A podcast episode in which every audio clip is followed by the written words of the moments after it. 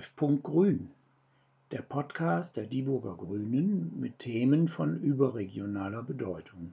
Heute ist äh, Treffpunkt Grün mit Dr. Jonas Jordan äh, verbunden.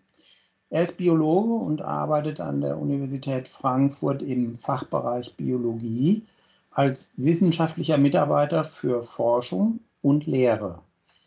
Wir wollen mit ihm ein eher unbekanntes oder weniger bekanntes Thema, nämlich die sogenannte Europäische Wasserrahmenrichtlinie ansprechen. Diese wurde im Jahre 2000 verabschiedet. Ziel war und ist es immer noch, einen guten bis sehr guten biologischen und chemischen Zustand aller Oberflächengewässer in der Europäischen Union bis einschließlich 2020 herzustellen.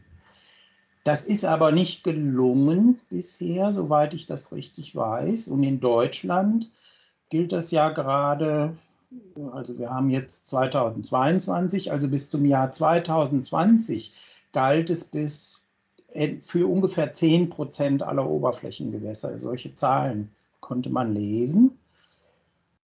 Ähm, ja, mein Name ist Rudolf Bauer. Ich bin hier im Ortsverband der Grünen in Dieburg engagiert und habe mich auch beruflich die letzten 20 Jahre mit Wasser- und Abwasserthemen beschäftigt.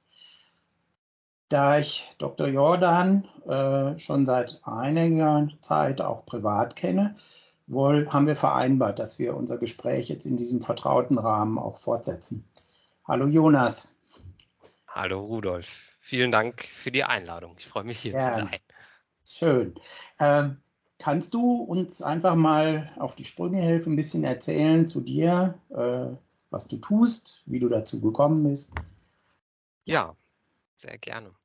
Ähm, ja, vielleicht kurz, wie ich dazu gekommen bin oder so meinen Werdegang in der Wissenschaft und der Gewässerökologie. Ich habe an der Uni Gießen studiert, ähm, habe mich da dann relativ schnell mit Schwerpunkt Gewässer fokussiert, sowohl meine Bachelor- als auch meine Masterarbeit in dem Bereich geschrieben, habe dann im Anschluss ähm, an der Uni Frankfurt promoviert, auch zu Gewässerthemen. Da ging es dann mehr in Richtung gebietsfremder Arten und wie, unter welchen Umständen kommen neue Arten nach Deutschland auf natürliche und auf äh, nicht natürliche Art und Weise. Ähm, und im Anschluss an meine Doktorarbeit bin ich dann zum Senckenberg-Institut nach Gelnhausen in die Gewässerökologie gegangen, habe mich da viel mit Langzeitdynamiken von Gewässerorganismen beschäftigt. Also warum verschwinden manche Arten, welche Arten kommen dazu. Ich habe mich teilweise mit dem Insektensterben befasst, was natürlich auch aquatische Ökosysteme betrifft. Habe an Renaturierungen und ähm, Möglichkeiten gearbeitet, wie wir Renaturierungen noch erfolgreicher gestalten können. Also ein großes Problem ist hier einfach, dass wir flächendeckend einfach schon viele Arten verloren haben und die Renaturierung gar nicht so erfolgreich ähm, vielerorts verlaufen, wie wir uns das wünschen würden. Und seit gut drei Jahren bin ich jetzt zurück an der Goethe-Universität in Frankfurt am Institut für aquatische Ökotoxikologie und habe hier eine Nachwuchsgruppe die ich leite, wo ich Folgen des globalen Wandels auf aquatische Ökosysteme untersuche. Also es geht viel darum, wie passen sich Arten an neue Stressoren an, an neu ankommende Arten, aber auch an neuartige Substanzen, die in Gewässer ausgebracht werden. Aber auch, wie verändern sich Artgemeinschaften generell. Genau, das ist hier so gerade meine Aufgabe an der Goethe-Uni. Ja, dann hast du ja gerade ein paar Aspekte äh, in deiner eigenen Bio beruflichen Biografie angesprochen, zu denen ich auch noch ein paar Fragen habe, wo du es vielleicht ein bisschen näher erläutern könntest. Ähm, ja, die ähm, maßgebend, also hier, oder sagen wir mal ordnungsrechtlich maßgebend, für die Gewässerqualität in allen Ländern in der EU soll ja diese eingangs genannte Wasserrahmenrichtlinie sein. An, den, an dieser Richtlinie orientieren sich nicht nur alle Länder, sondern das geht runter bis zu irgendwelchen Wasserversorgern, hier in dieser Region beispielsweise.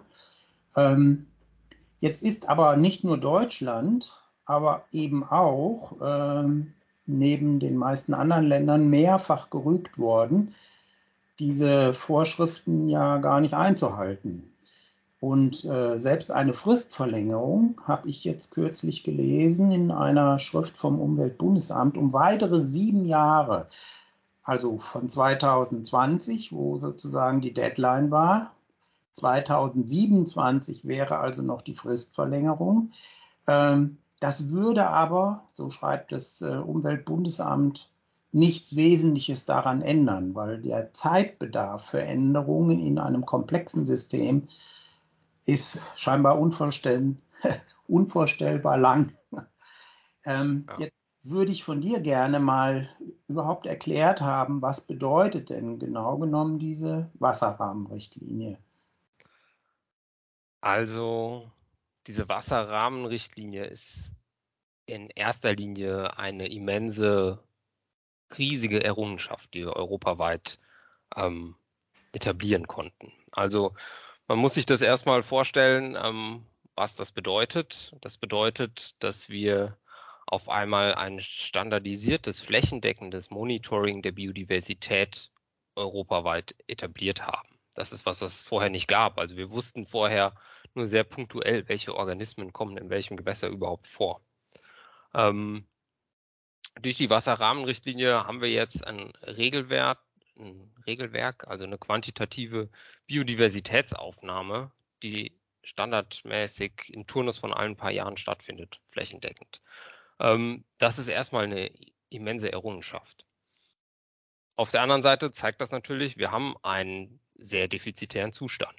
Und du hast es eingangs schon erwähnt, das ist natürlich ähm, ja ein Problem, was jetzt sehr ersichtlich wird. Und gleichzeitig ist ersichtlich, dass die Maßnahmen, die getroffen werden müssten, um den zu beheben, ja doch sehr immens sind und dass wir das wenigste innerhalb der kurzen Zeiträume, häufig Legislaturperioden, natürlich nicht abdecken können.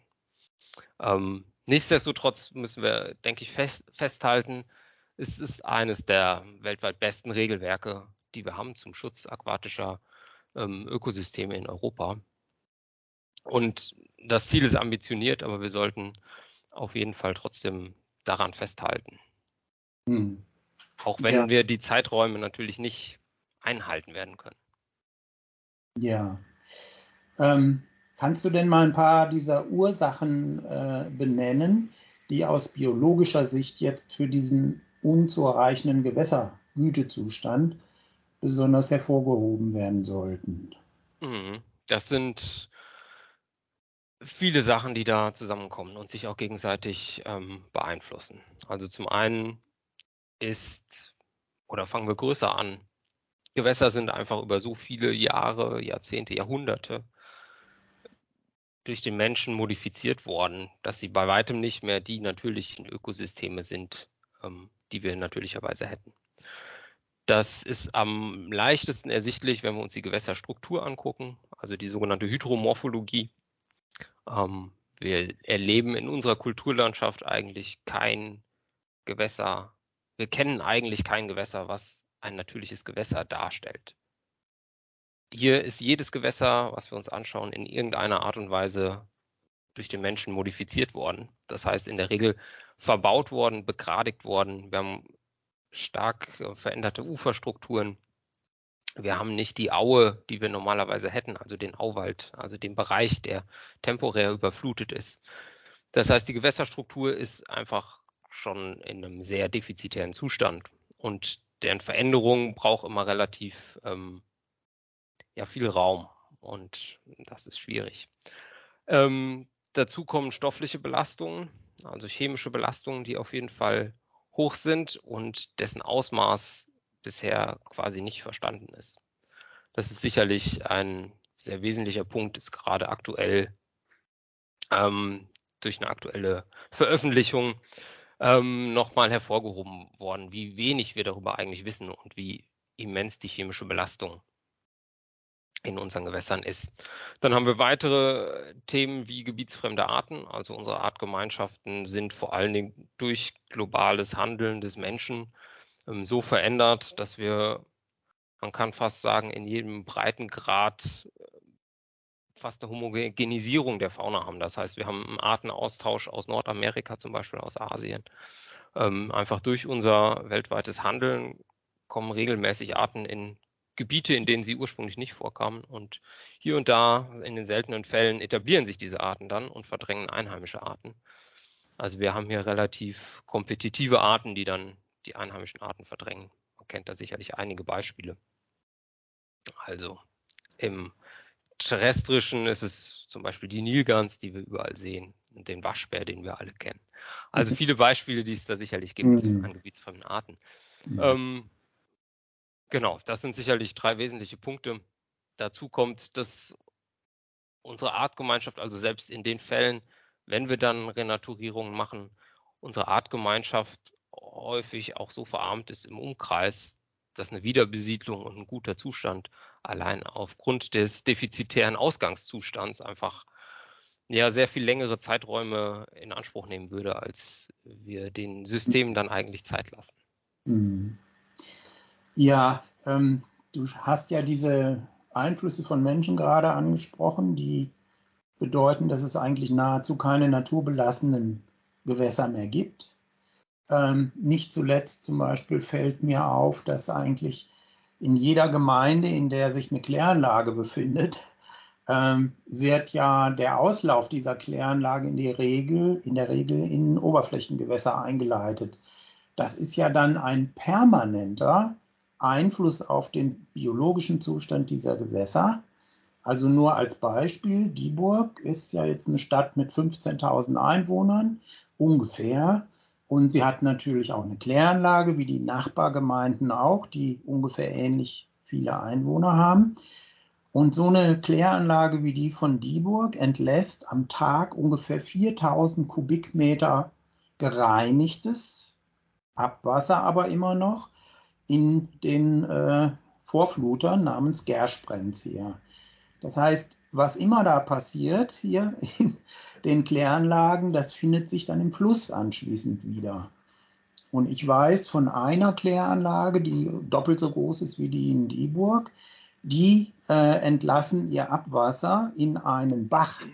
Das heißt, das eigentliche Wasser in diesem Bach ist nur Kläranlagenauslauf.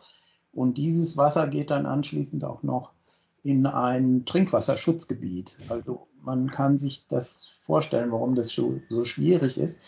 Von, an dich doch jetzt mal die Frage, ähm, welche Stoffe in diesem Abwasser eigentlich für die Flüsse ein großes Problem darstellen. Kannst du das mhm. mal beschreiben? Ja, das ist, also erstmal muss man sicherlich sagen, dass ähm, die Kläranlagensysteme, wie wir sie in Zentraleuropa mittlerweile haben, natürlich eine riesige Errungenschaft sind. Und wir ähm, verglichen mit dem Zustand der 50er, 60er, 70er Jahre ähm, ist das natürlich kein Vergleich. Und wir beschweren uns da sicherlich auf einem höheren Niveau, als dass wir das vor ähm, 50, 60 Jahren hatten. Nichtsdestotrotz ähm, sind wir nach wie vor weit hinter den technischen Möglichkeiten, die wir heutzutage eigentlich hätten, hinterher. Sprich, wir haben in den traditionellen Kläranlagen ähm, typische drei Reinigungsschritte. Du hattest ja auch im Rahmen deiner Podcasts schon mal eine Sprecherin, glaube ich, von einer Kläranlage da, wo ihr das mhm. besprochen habt. Ähm, genau, es ist aber so, dass wir ähm, alle neuartigeren Substanzen, sprich Arzneimittel, Kosmetika, Reinigungsmittel, andere Haushalts- oder Industriechemikalien in diesen Kläranlagen nicht rausfiltern können.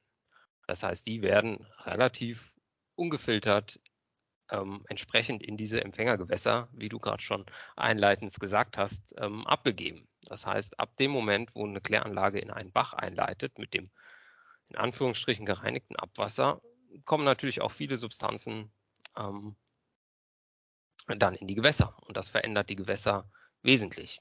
Dazu kommt dann noch ähm, andere Sachen wie veränderte Temperaturbedingungen, die in der Kläranlage herrschen. Also je nachdem, wie hoch der prozentuale Anteil an gereinigtem Klärwasser ist, verändert sich auch das Temperaturregime in, hm. im Gewässer.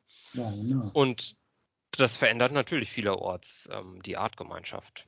Und also ich persönlich beschäftige mich jetzt vor allen Dingen mit der Artgemeinschaft von wirbellosen Organismen, sprich ähm, Krebse, Schnecken, Muscheln, Insektenlarven, die man zusammengefasst als Macrozoobentos bezeichnet.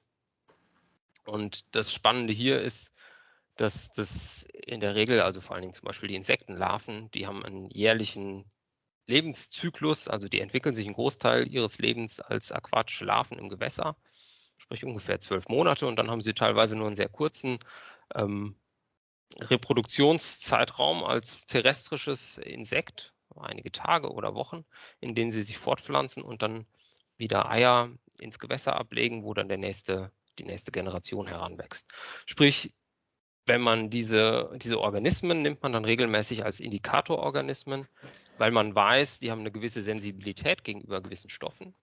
Und ähm, man kann dann sagen, entsprechend welche Art man wo findet, ähm, hat hier eine Belastung innerhalb der letzten neun bis zwölf Monate, also im Zeitraum dieses Entwicklungszyklus stattgefunden oder nicht, weil man weiß, ähm, wie tolerant oder sensibel die Arten sind. Und da sieht man dann schon, dass ähm, hinter Kläranlagen sich die Artgemeinschaft regelmäßig ändert. Und ähm, das lehrt uns oder zeigt uns relativ eindrucksvoll, dass wir hier auf jeden Fall starke Effekte auch von den Kläranlagen haben. Und das ist natürlich dann sehr abhängig davon, was das, wie groß das empfangene Gewässer ist. Also ist das, wie du eingangs gesagt hast, ähm, ein kleiner Bach, wo dann eine Kläranlage vielleicht 80, 90 Prozent des Wassers auf einmal ausmacht, dann ist der Einfluss natürlich wesentlich größer, als wenn wir uns jetzt den Main in Frankfurt zum Beispiel nehmen, wo große Kläranlagen direkt in den Main entwässern.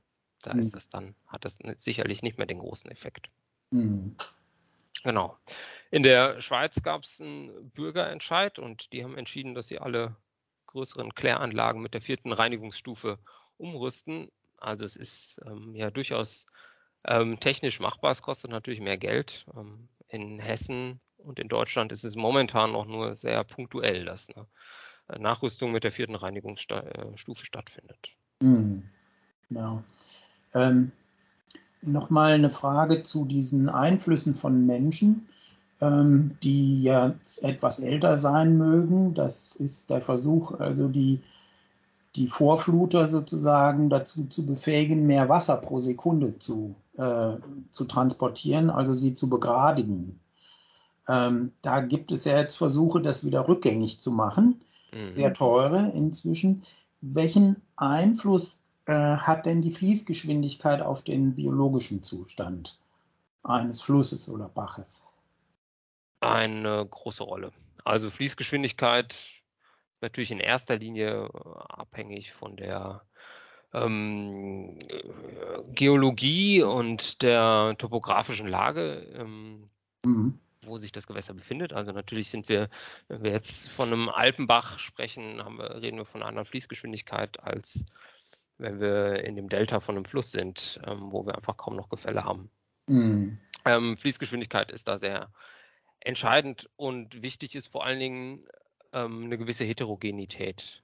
Und wenn wir uns verbaute Gewässer angucken, begradigte Gewässer, dann sieht man, die sind einfach ähm, sehr eintönig in der Fließgeschwindigkeit. In der Regel haben wir da eine relativ hohe Fließgeschwindigkeit.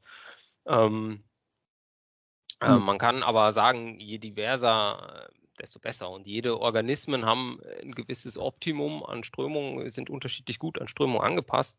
Und wenn wir uns ein natürliches Gewässer, wo wir selten die Chance haben, uns das anzugucken, aber in dem Falle, wo wir es uns anschauen könnten, würden wir sehen, das ist sehr abwechslungsreich im Strömungsbild. Also du hast ja quasi Bereiche, wo du gar keine Fließgeschwindigkeit erkennen kannst ähm, und andere, wo du sehr schnell fließende Bereiche hast. Und wenn man mhm. sich das an einem verbauten Gewässer anschaut, man muss sich da ja nur mal auf eine Brücke stellen und gucken, okay, ähm, in dem Bereich, den ich jetzt einblicken kann, wo sehe ich welche unterschiedliche Fließgeschwindigkeiten, dann sieht man häufig, wie homogen das in mhm. veränderten ähm, Flüssen dann der Fall ist.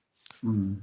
Und diese Geschwindigkeit äh, die, oder diese unterschiedliche Geschwindigkeit äh, führt dazu, dass sich auch unterschiedliche Lebewesen da dann jeweils genau. ansiedeln. Ne? Genau. Mhm. Also die haben da sehr unterschiedliche Optima und äh, je diverser der Lebensraum, desto diverser auch die Artgemeinschaft. Mhm. Dann wäre das aus der Sicht des Naturschutzes eigentlich eine Forderung, dass die Fließgeschwindigkeit variieren muss. Genau, also das zwangsläufig variiert die Fließgeschwindigkeit, wenn du einem Gewässer Raum gibst, wenn du ein Gewässer mhm renaturierst und äh, einfach eine Strukturvielfalt einbringst. Wenn du keinen Sohlenverbau hast, also der, die Gewässer, der Gewässergrund nicht verbaut ist, ähm, wenn du da eine Bewegung hast, ein natürliches Gewässer, äh, würde sich jedes Jahr ein bisschen im, im Flusslauf verändern. Und äh, mhm. dieser Prozess hat dann natürlich eine unterschiedliche Fließgeschwindigkeit, auch sehr kleinräumig ähm, mhm. als Folge.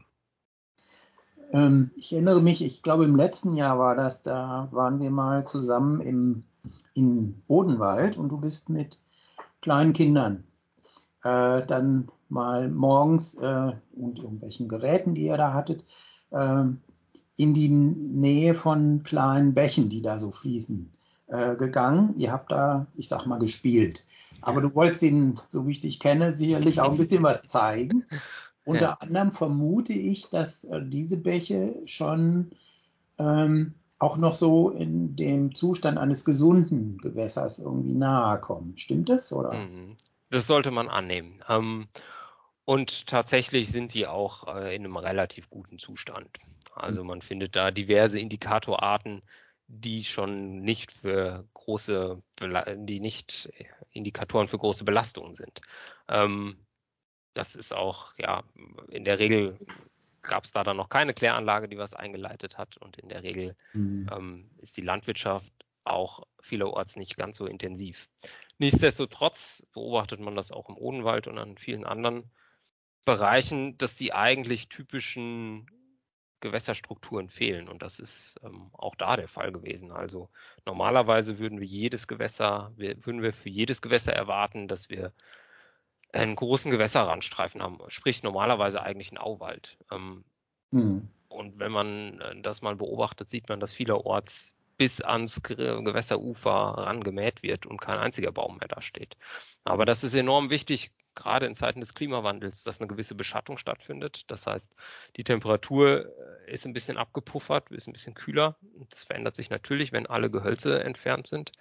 Aber auch der Eintrag von äh, Totholz und Laub ist fundamental wichtig in den Gewässern, weil das komplette Nahrungsgefüge auf diesem Laubeintrag basiert. Das heißt, ähm, auch hier ähm, sehen wir, ein Gewässer fließt in der Regel nicht durch eine idyllische Wiese, sondern durch einen Wald in der Regel. Und sobald der entfernt ist, haben wir auch schon ein verändertes Gewässer und das merkt man dann auch.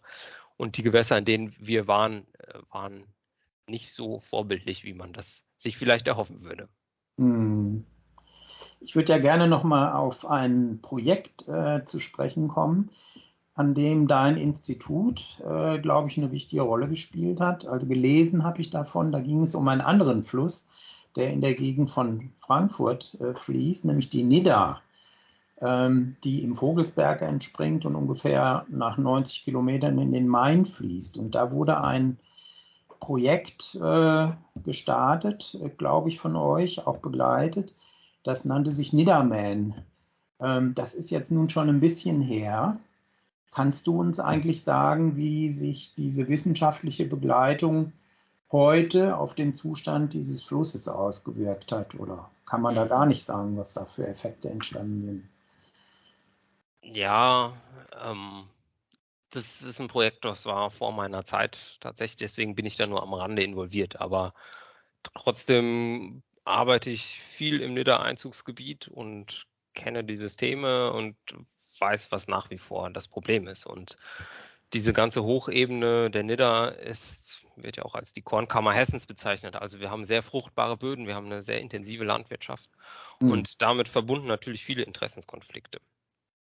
Ähm, ja. Ein wesentliches Problem ist, ähm, das sind Pestizideinträge ähm, weiteres Problem ist eine Erosion aus der Landwirtschaft. Also wir haben in den Gewässern, die grundsätzlich ähm, das Handicap haben, dass sie ein relativ geringes Gefälle haben durch diese Hochebene. Also wir haben kaum, wir haben im Oberlauf noch ein gewisses Gefälle, aber danach ist das eher ein sehr langsam fließendes Gewässer, in dem sich viele Sedimente ansammeln.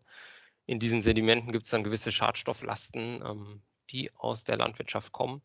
Das ist sicherlich ein Problem und die Gewässer sind nach wie vor in keinem guten Zustand, auch wenn vielerorts da kleinräumige Renaturierungen stattgefunden haben, die dann enorm angenommen werden, auch von ähm, der Bevölkerung.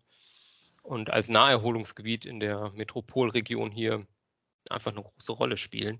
Mhm. Aber ökologisch ist die Nidda nach wie vor ähm, in einem defizitären Zustand. Und ein, vor allen Dingen einige der Zuflüsse sind einfach, ich würde sagen, vor allen Dingen durch die landwirtschaftlichen Belastungen mhm. ähm, ja, noch sehr gehandicapt. Und da ja, haben wir auf jeden Fall noch großes Wissensdefizit. Mhm. Gerade was die regelmäßigen Pestizideinträge angeht, ist das was, was wir kaum wirklich greifbar analysieren können, weil diese Einträge in die Gewässer dann sehr pulsartig stattfinden, innerhalb von wenigen Minuten und Stunden. Also man muss sich das so vorstellen, ähm, in der Landwirtschaft werden regelmäßig ähm, teils mehrfach pro Woche Pestizide ausgebracht und ab dem Zeitpunkt, wenn es dann vielleicht in der Nacht ein Starkregenereignis gibt, dann werden die abgespült und natürlich aufgrund der topografischen Lage in der Landschaft in die Fließgewässer eingetragen. Und dann haben wir eine kurze Pulswelle an Belastung, die man kaum detektieren kann, weil wir einfach nicht nachts um vier irgendwo eine Probe nehmen, um die relativ analytisch aufwendig ähm, mhm. irgendwo zu analysieren. Mhm. Ähm, das heißt, in den wenigsten Fällen können wir das wirklich adäquat detektieren. Merken das dann aber, wie schon eingangs erläutert, aufgrund des Indikatorwerts von ähm, wirbellosen Organismen im Gewässer, dann, dass wir hier diesen defizitären Zustand haben und nur Organismen mit einer gewissen Toleranzgrenze ähm, für solche Schadstoffe. Hm. Also daraus könnte man jetzt so als Laie schließen, ähm, der Abstand äh, zu Gewässern von landwirtschaftlich genutzten Flächen und eben den Gewässern muss um ein Vielfaches vergrößert werden. Und da, wo die Morphologie, also die, die Bodenkonstruktion sozusagen immer dazu führt, dass bei Regenereignissen dann doch was reingespült wird, müssen da Dämme dran, oder? Die das verhindern, oder? Ja, aus meiner Sicht ist das eigentlich ähm, der Schlüssel zum Erfolg vom Gewässerschutz, dass wir den Gewässern den entsprechenden Raum geben und entsprechende äh, zum Beispiel landwirtschaftliche Flächen nicht bis wenige Meter ans Gewässer heranlassen. Das heißt, wir mhm. brauchen ähm, Flächen, in denen sich ein Fluss wirklich entwickeln kann und ähm, ja eine Pufferzone vor landwirtschaftlich intensiv genutzten ähm, Gebieten, ja. Mhm. Ja. Ähm, ich würde ja gerne noch ein bisschen einen Blick in die Zukunft äh, wagen. Da gibt es ja ein weiteres Problem. Ach, das ist noch nicht mal die Zukunft, das ist ja eigentlich die Gegenwart. Das nennt sich Klimawandel. mhm. ähm, und da stelle ich mir jetzt laienhaft vor, es gibt in Oberflächengewässern einen sich andeutenden Wassermangel äh, durch Trockenheit, natürlich auch, oder durch äh, falsche Nutzung von äh, Gewässern, weil die vielleicht für landwirtschaftliche Zwecke äh, benutzt werden sollen. Ähm, kannst du mal irgendwie einen Blick so in die Zukunft äh, wagen, ähm, wie sich vermutlich die angedeuteten, ähm, naja, also es gibt einerseits Starkregenereignisse, von denen alle reden, und gleichzeitig gibt es aber auch äh, große Zeiten von, von Wassermangel, besonders im Osten. Also wo mhm. der Boden bis in 1,80 Meter Tiefe im Grunde völlig ausgetrocknet ist und da gibt es auch keine Flüsse mehr. Dann kannst du mal einen, Blick wagen, wo das so hinführt? Also jetzt aus. Ja, also die Extrema kann man sich ja eigentlich schon in Südeuropa ganz gut anschauen. Um, ähm, hier ist das Phänomen weit verbreitet und auch nicht ähm, überraschend. Also wir haben hier einfach einen Großteil der Flüsse, die in manchen Regionen einfach saisonal trocken fallen. Das mhm. ist schon immer so gewesen und ähm, sicherlich ein Szenario, wie wir das hier zunehmend und wie wir das momentan schon hier auch zunehmend beobachten.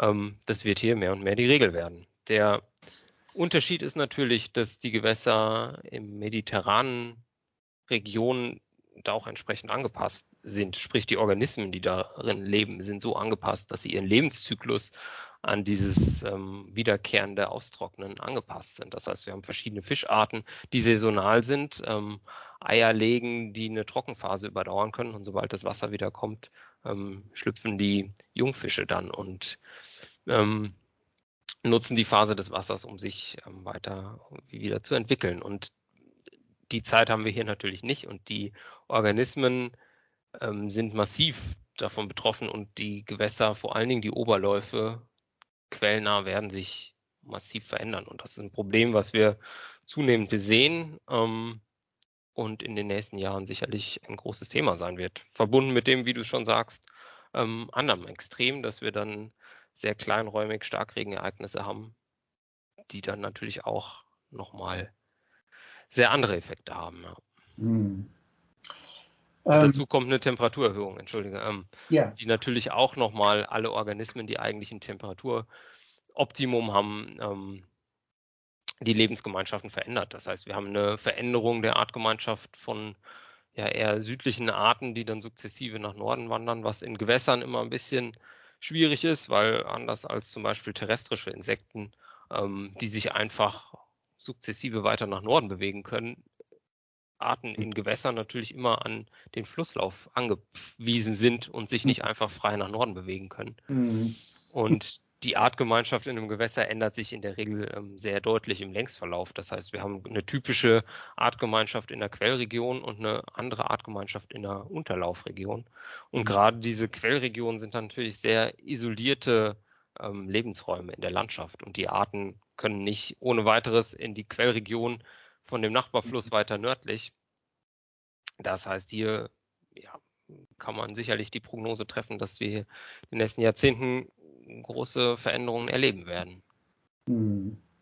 Ja, ähm, zum Schluss vielleicht noch mehr so ein Blick auf äh, die lokale Situation. Ich wollte dich jetzt nicht unbedingt zu detaillierten äh, äh, Kenntnissen zum, äh, zur äh, Gersprenz oder zur Mümling oder so fragen, aber äh, könntest du mal so die wesentlichen Forderungen aus der Sicht der Gewässerbiologie an äh, Zustände von solchen klar, relativ kleinen Flüssen.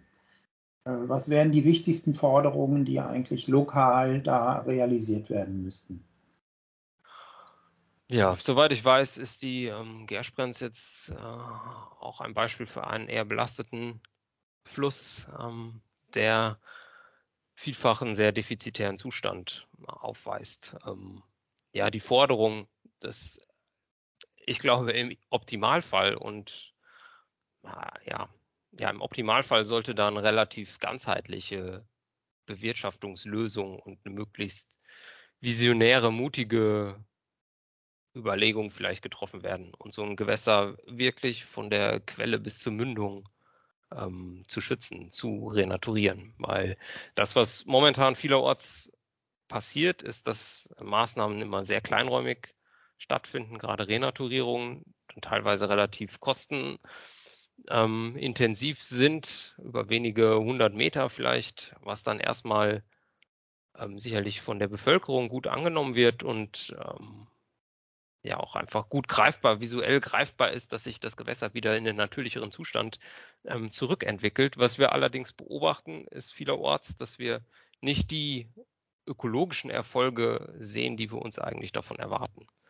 Ähm, und der Grund ist einfach, dass stoffliche Belastungen nach wie vor dann immer noch eine große Rolle spielen und diese Kleinräumigkeit für die aquatische Artgemeinschaft meistens nicht so entscheidend sind. Dazu kommt ähm, die Artgemeinschaft, die meistens im ganzen Einzugsgebiet schon verarmt ist, ähm, ja, lässt sich so ohne weiteres innerhalb von kurzen Zeiträumen dann nicht auf den, den Erwartungswert hieven, den wir eigentlich uns wünschen würden. Mhm. Sprich, ja, im Optimalfall haben wir so eine Vision, dass wir Gewässer mutig von der Quelle bis zur Mündung renaturieren würden und das heißt vor allen Dingen ihnen den Raum geben, also die Aue wiederbeleben, dass wir ja, im besten Fall überall einen Gewässerrandstreifen von zehn Metern zulassen. Und das ist natürlich mit immensen Interessenskonflikten dann wiederum verbunden. Das heißt, man mhm. müsste enorm viele ja, Länder eigentlich kaufen, ähm, Ländereien kaufen, um dem Fluss wieder äh, den Bereich zurückzugeben, der ihm ursprünglich ähm, mhm. gehört hat und der natürlich wichtig ist für ein gesundes Ökosystem. Und dann sind ja Flüsse Biodiversitäts-Hotspots und ähm, gleichzeitig auch Naherholungsgebiete und mhm. ja, haben einfach einen sehr hohen Wert, einen sehr hohen gesellschaftlichen Wert sicherlich auch. Und mhm. ich denke, so ein Ansatz, wo auch immer man den dann schafft äh, zu etablieren, an so einem großen Gewässer wie der Gersprenz wahrscheinlich schwierig, aber ähm, an etwas kleineren Gewässern ist mhm. sowas, so ein visionärer Gedanke vielleicht gar nicht so abwegig und man kann das dann gleichzeitig noch mit irgendwelchen ja, Lehrfaden oder sowas verbinden, wo man dann auch äh, zu einer mhm. Sensibilisierung der Bevölkerung beiträgt und mhm. ähm, einfach, ich denke gerade Renaturierungen sind dann ein sehr anschauliches Beispiel, mhm. ähm, um Biodiversitätsaspekte zu vermitteln. Und ich mhm. denke, sowas ist da schon an, ja, aus vielerlei Hinsicht ähm, ein spannender Ansatz und mhm. einer, der es absolut wert ist, den weiter zu verfolgen und daran zu investieren. Mhm. Wir hatten vor einiger Zeit ein Gespräch mit einem, äh, mit dem Leiter des Forstamtes hier. Und der hat mal so in so einem Nebensatz gesagt, dass, der ist jetzt Mitte 30 ungefähr, ne? Und er hat gesagt, das, was er jetzt äh, hier also im forstlichen Bereich tut, das wird er wahrscheinlich in seiner Zeit als äh, Forstamtsleiter, die Ergebnisse, die Früchte wird er nicht ernten. Ja. Kann man sagen, dass in dem, was du gerade beschrieben hast, ein Zeitraum von 50 Jahren fast nichts ist?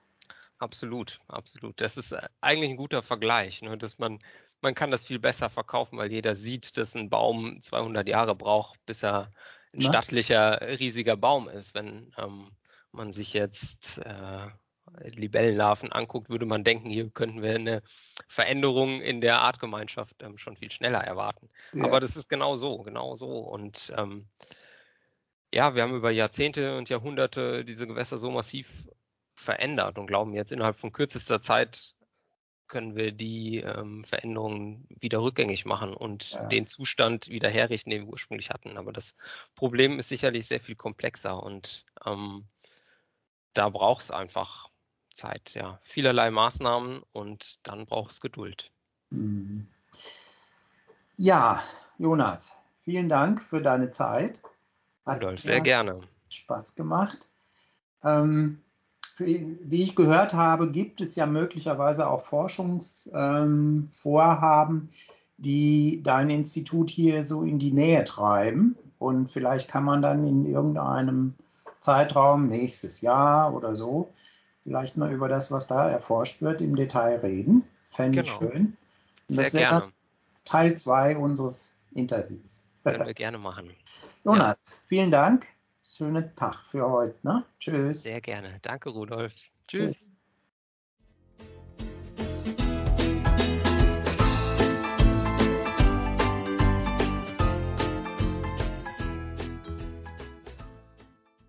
Sie hörten Treffpunkt Grün, der Podcast der Dieburger Grünen mit Themen von überregionaler Bedeutung.